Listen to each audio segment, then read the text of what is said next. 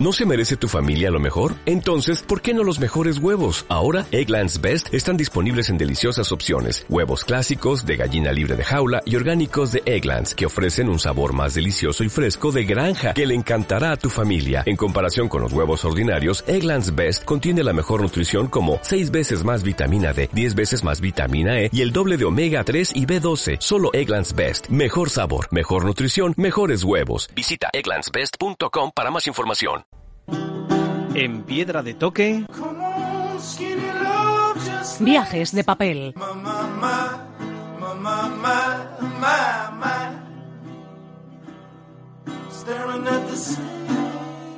Viajamos en piedra de toque y ahora la propuesta literaria que nos la va a hacer hoy Emilio Sánchez Mediavilla, responsable de la editorial Libros del Cao. Caixo Emilio. Hola, Caixo. Bueno, teníamos ganas ¿eh? de que este verano también nos guiaseis eh, las lecturas para hacer esos viajes desde el lugar que escojamos este verano, pero eso sí, siempre con buenos libros, buenas historias. ¿Y hoy cuál va a ser la excusa para viajar por el mundo? Pues mira, la, excusa para viajar por el mundo, aunque, aunque suene muy centralista, pero también merece la pena visitarlo de vez en cuando, eh, vamos a empezar por Madrid, y un, un libro que, que, salió hace poco que se titula Quemad Madrid o llevadme a la López Ibor de Raquel Peláez. El, bueno, el, el nombre del el subtítulo del libro de, que hace referencia a la López Ibor es un, es un psiquiátrico de lujo para la, la clase alta madrileña, para que veas un poco por dónde va el, el tono del libro. Bien, porque además el hecho de que Madrid ya, ya anuncia que dentro hay, hay dinamita. Sí, eso es. Hemos querido, bueno, hacer un... El libro es una especie de paseo irónico neocostumbrista con sus fogonazos punkis sobre el Madrid actual, un Madrid más de la gente de, de mi generación, en torno a los 30, 30 y pico años. Y es un, eso, es un repaso irónico a, a, la ciudad a través de, sus personajes, a través de, sus arquitecturas, de su historia reciente y en la cual pues eh, bueno se aparecen personajes como Esperanza Aguirre ¿no? o, Alberto Ruiz Gallardón por supuesto con todo lo que han, han, hecho en Madrid últimamente y luego también pues hay bueno espacio para, para, para algo de ternura y, y para descubrir algunos bares y algunos eh, sitios y arquitecturas muy curiosos de Madrid que, bueno, que, ni siquiera la propia gente que vive en la ciudad eh, los conoce la mayoría de las veces. Vale, o sea que estamos ante un libro que nos puede seguir como guía para una escapada por Madrid y también para situarnos por lo que toda una generación tiene en la cabeza y lo que le gustaría reivindicar de Madrid, ¿no? Habrá un Madrid que hay que quemar y otro que, que descubrir. Tú, Emilio, ¿qué has redescubierto de Madrid al editar este libro? ¿Qué rincones te han sorprendido a ti? Pues eh, bueno, el, por un lado sí que habla de cierta, ciertos momentos de, arquitectura, de no sé, por ejemplo una, colonia eh, llamada Ciudad Pegaso, que está un poco a las afueras de, la ciudad, que fue construida, eh, si no recuerdo mal, pues en la época de la Segunda República. Y bueno, hay una serie de, de, apuntes arquitectónicos que la verdad que me han llamado la atención porque algunos de ellos eh, los, se pueden conocer o se han pasado alguna vez, pero no se sabe la historia que hay detrás, ¿no? Y hay desde, bueno, desde experimentos de, la Bauhaus arquitectónica a experimentos de la arquitectura racionalista y bueno, es, es, curioso descubrir ciertos momentos de, en los que la modernidad arquitectónica ensayó algunas pruebas aquí en, Madrid.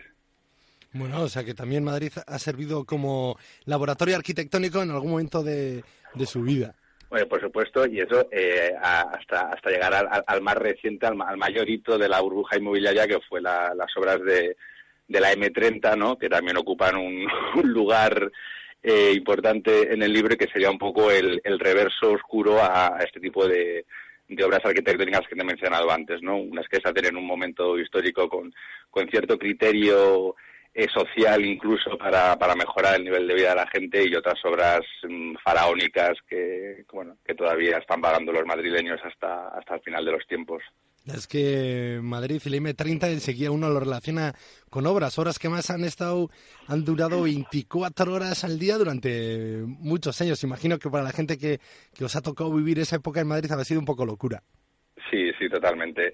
Y ahora, me hace gracia ahora que, que, que, hablas de la M30, ¿no? que es un, elemento en Madrid que cobra como mucha importancia simbólica, eh, ya sea para dividir la ciudad que está fuera o dentro de la M30 o para sufrir sus atascos. Y hay un, comentario curioso que, por el cual se puede detectar a un, a un verdadero madrileño, que es cuando, en, ahora, que estamos en julio, ese madrileño que se ha quedado eh, sin vacaciones y que está y que se queda en la ciudad, eh, puede llegar a asegurarte en un momento dado que el rumor de los coches de fondo que oye por la M30 se parece al, ruido del mar. Bueno, pues para que veas en qué, en qué nivel de, excitación mental se, se puede vivir en Madrid. Pues sí, porque ahora Madrid en julio tiene que ser es un auténtico horno. Yo creo que, que, si uno se tiene que ir con la imaginación, ¿no? Que es un poco la idea también de la literatura de viajes que te permite viajar con la imaginación. Y en Madrid yo creo que uno la tiene que poner a prueba cada segundo casi. Sí, sí, Madrid en julio es un es una ansia de escapada constante, ¿no? Eh, a pesar de que luego haya gente que dice que no, que en julio se está muy bien, que hay menos gente y que, que está la ciudad más vacía y que se aparca mejor, lo cierto es que, no sé, Madrid en julio es una ciudad con una gran nostalgia por la costa y sí, bueno, por, por la playa y por un poco de, brisa marina. Y hablabas también de que Raquel Peláez en este libro, que más Madrid, de la editorial Libros del Cao, habla también de ternura. Eh, tú también eres un nuevo madrileño, ¿no? Por tu, eh, no has nacido allí, pero el trabajo te ha llevado allí, llevas ya tiempo. Esa ternura también la has redescubierto o ya la tenías tú apuntada de tu agenda de lugares eh, tiernos de Madrid.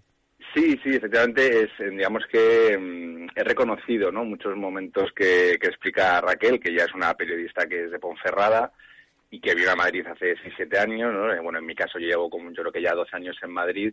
Entonces ella juega irónicamente, ¿no? Con, con este punto de vista, como ella dice, del provinciano que, que llega a Madrid y que en el fondo su mirada, que, en tantas cosas mm, puede reconocer, podemos reconocer muchas otras personas que, que hemos venido desde fuera de Madrid, al final es una, es una mirada eh, muy extensible a toda la gente que vive aquí, ¿no? En el sentido de que, bueno, muchísima gente que está en, Madrid, pues tiene un origen de, de, alguna, de alguna otra parte. Pues sí, y, ahí encuentra uno la ternura, en la nostalgia. Sí, sí, sí, tiene, sí, es ternura, pues esos momentos cuando llega a Madrid la primera vez y un poco cómo te vas haciendo con la ciudad, ese tipo de cosas que en un primer momento te deslumbran y que luego te irritan, incluso al revés, ¿no? Cosas que en un primer momento no entiendes muy bien y que con el paso del tiempo vas, vas cogiéndole más, más cariño. Y bueno, luego también que, quería añadir que el, el libro tiene unas ilustraciones de, de Alfonso Zapico, que es un, un dibujante muy bueno que, ha publicado varios libros con, con Astiberri. Y bueno, también nos ha gustado mucho dar ese, toque, ¿no? Aparte de la portada en la que se pueden ver, pues, eh, se puede ver Madrid literalmente ardiendo, se ven las Torres Quío ardiendo, ¿no? Un poco ahí este homenaje al Día de la Bestia se puede ver Torre España ardiendo. Y luego tiene una serie de, ilustraciones a lo largo del libro, pues bueno, muy, muy simpáticas que, van retratando también eh, Madrid, también desde, desde el punto de vista de, pues en este caso, de un, de un asturiano. Pues nada, Emilio, nos lo apuntamos, que más Madrid de la escritora Raquel Peláez y como siempre editorial Libros del Cao. Muchas gracias, Emilio, es que ricasco. Muchas gracias a ti. Agur.